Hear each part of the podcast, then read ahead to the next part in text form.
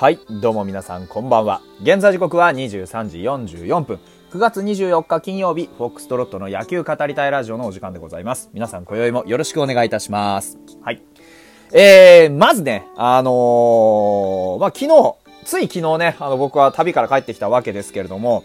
あの、お便りをね、えー、僕は読み損ねておりましたのでですね、えー、お便りの方をですね、あの、読んでいきたいなというふうに思っております。すいませんね。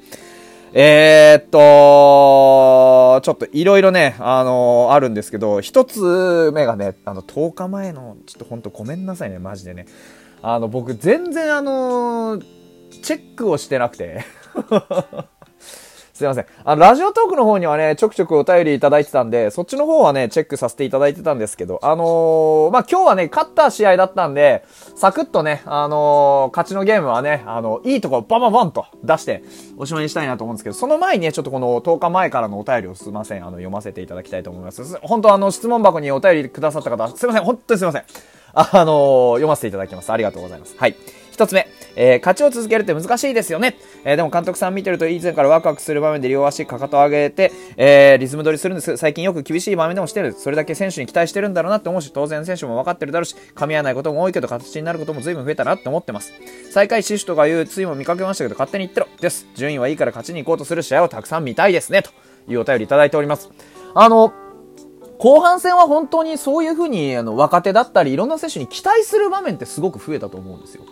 あのー、ね、ともすれば確かにね、こう、まあ、最下位にね、ずっと甘んじてますけど、見てみてくださいよ。ここ最近ね、西武さんをあと一歩で捉えれるってとこまで来てるじゃないですか。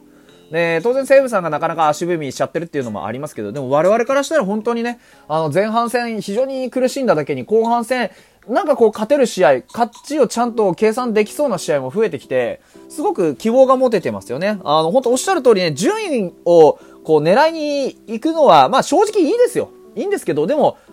勝つってことは順位が上に行くってことなんで、ね、やっぱり、こういう風に勝ちたいんだっていう形があるんだったらもうぜひね、追求してほしいなという風に思いますよね。はい。えーっと、もう一つ。えー、これは18日なので、6日前ですね。もう1週間も前になるんです。本当にこれもすいません。はい。えー、ロッテさんに、マーティン、藤原戻ったロッテさんに6連勝の勢い半端ないロッテさんに勝ちましたよ。これあの、初戦のところですね。はい。バギったらもう泣くしかないとね。このバーヘーゲンが非常にいいね、投球を見せて、えー、しっかりとね、ロッテ打線を牛耳って勝った時のやつですね。はい。えー、エースだらけじゃないですかと。ね、西武さん1ゲーム差。最下位ここなんていうやつから抜けちゃいます。というところ、本当ね。あのー、ここからずっと抜けてはいないんですけど、でも本当にね、あの、ピッチングスタッフが頑張ってくれてるじゃないですか、今。今日の噂もそうです。あの、本当にね、ヒットも許さないっていうような状況をしっかりこう作り出すことができる投手ってのはうちには多いわけですよ。ね、伊藤君もそう、それから上沢君もそう、えー、ね、バーヘゲンもそう。だからそうやって考えるとね、うちは本当にあの、先発陣は粒揃いだと思うんです。あの、加藤くんだってね、僕ずっとあの、厳しく言ってますけれども、でも、あの、きちんと試合は作ってくれるじゃないですか。あの、他のね、えー、チームに比べてっていうのもちょっと失礼かもしれないですけど、他のチームに比べたら、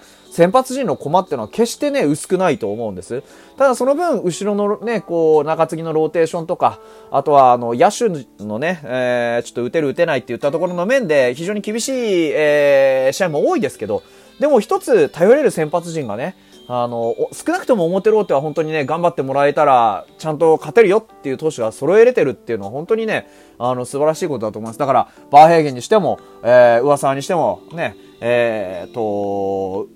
ね、あの、伊藤君にしても、やっぱりこう、ね、我々が誇る、えー、素晴らしい先発陣、ね、あの、これからも、ね、あと何十試合しかないですけど、本当ね、できる限りね、白を積み重ねてほしいなというふうに思いますよね。はい。で、最後です。えっと、これは22日なんで2日前ですね。えー、秋の風景とご飯のお写真お待ちしてます。すっきりして帰ってこられますようにというところで。これあの、僕が、あのー、明日は旅行に行くぞもう今晩から旅行に行くぞっていう決意のツイートをしたぐらいのタイミングですかね。本当にありがとうございます。えーと、そのね、これね、すみません。これを読んだんですよ。これ読んで、あ、なんか、あの、嬉しいなと思って、じゃあちょっと写真とかね、動画とかも撮って、ちゃんとアップしようと思って、動画、写真アップさせていただいておりました。ついね、あの、ツイッター僕のね、見れる環境に、えー、ある方はぜひチェックしていただけるといいかなと思います。同等のね、いいとこ、たくさん、あのー、写真と、えー、動画に撮ってきたつもりなのでね、ぜひ、あの、楽しんでいただければと思います。美味しいものも食べましたしね。あの、ウニと、えっ、ー、と、牡蠣のね、えー、リゾットの、あの、写真が、いろんな方にあの、いいねとかね、リツイートいただいて本当に嬉しいなと思っております。またね、あの、僕、旅行すごく好きなんでね、一人で超長距離ドライブもね、あの、全然観光いたします。今回のようにね。あの、なので、ぜひ、また、あの、そういう機会があったらね、あの、投票を使ったりするんで、次はね、カラマツの湯にね、行かせていただきたいなというふうに思います。はい。というわけでございました。ね、3通ご紹介いたしました。ありがとうございました。はい。えー、今度はちゃんと、あの、後でね、あの、リプライも返しておきます。はい。というわけで本日の試合でございます。えー、9月24日、金曜日ね、場所は PayPay ドームに移動してきました。えー、日本ハム対ソフトバンク、えー、21回戦、ソフトバンク10勝6敗5分けというところになりました。つまり、えー、我々から見れば6勝10敗5分けですね。思ったより負けてないなっていう感じです。ね。対ロッテさんの方がよっぽど負けてるよね。うん。まあだからというところもあるでしょうけどね。えー、先発は上沢直之、10勝目をかけての登板でございました。相手は杉山でしたね。非常に杉山くんもいいピッチングを重ねていてですね、前半は本当に膠着状態という感じでした。我々の方もなかなかヒットをね、打つことができなくて、初ヒットが出たのが5回ということになりました。えーと、3番手の、えーと、まずね、えー、違うの、2番手か。高浜くんが、あ三振で終わった後のロドリゲスがですね、あの、とんでもない当たりを飛ばしましてですね、えー、2-2、カウント2ボール2ストライクからの、えー、6球目ですね、レフトスタンドへのホームラン。これがね、ちょうどあの、ロドリゲスの、えー、一番パワーの、お入る、えー、コースに、一番ね、あのー、スイングスピードの速いタイミングで、バチーンと当てた特大のあたりでしたね。えーと、もう本当にね、ロドリゲスってやっぱり、こういうとこが魅力だなと思うんです。なんかあのー、普段からね、結構いいシーン回ってきては、ポップフライ打ったりしてるんですけど、ポップフライが打てるってことは、打球を上げれるってことなんでね。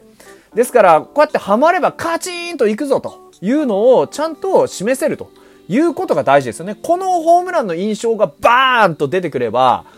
ね、たとえ打率が低かろうと甘い球投げたら行かれるぞと。いうイメージってできるわけですよね。うん、そういうバッターが打線の中に1人でも2人でも増えてくれれば、打線全体の迫力っていうのが増してくるわけですよ。これは大事です。本当に大事。あのー、ロドリゲス、本当にね、あのー、ここに来て、ようやくと言ったら変ですけど、徐々にね、えー、頼れるバッターになりつつあるんじゃないかなというふうに思います。で、噂の方はですね、実はあのー、ヒットをほとんど、前半戦はほぼ、あの、無安打というところでした。4回まで、えー、無安打。えー、フォアボールはね、初回に1個出してるんですが、それ以外はランナーを許さずというところだったんですが、5回の、えー、先頭バッター、デスパイネにですね、内野安打を浴びますが、それを、えー、きっちり打ち取って0点と。いうところ。7回にもね、えー、内野安打を、あまあ、これは本当は内野安打ではないような気もするんですが、内野安打を打たれてですね、えー、で、さらに8回にはホームランを打たれてというところの3本ヒットは打たれますが、その3本だけで、えー、終わりました。9回はね、あのー、しっかり、えっ、ー、と、杉浦がですね、あの10球使わずにですね、7球で仕留めるというそんなことあるのという素晴らしい投球を見せましてね。やっぱりこういう試合がね、見たいですよね。うん、こういう試合が本当にいい試合でした。何が良かったかってね、本当ね、あの、抑えたことも良かったんですが、あ今日取った得点は4なんです。で、全部ホームランだったんです。素晴らしいじゃないですか。ホームランを打ったのが素晴らしいんじゃなくて、みんながしっかりと振って、その上で、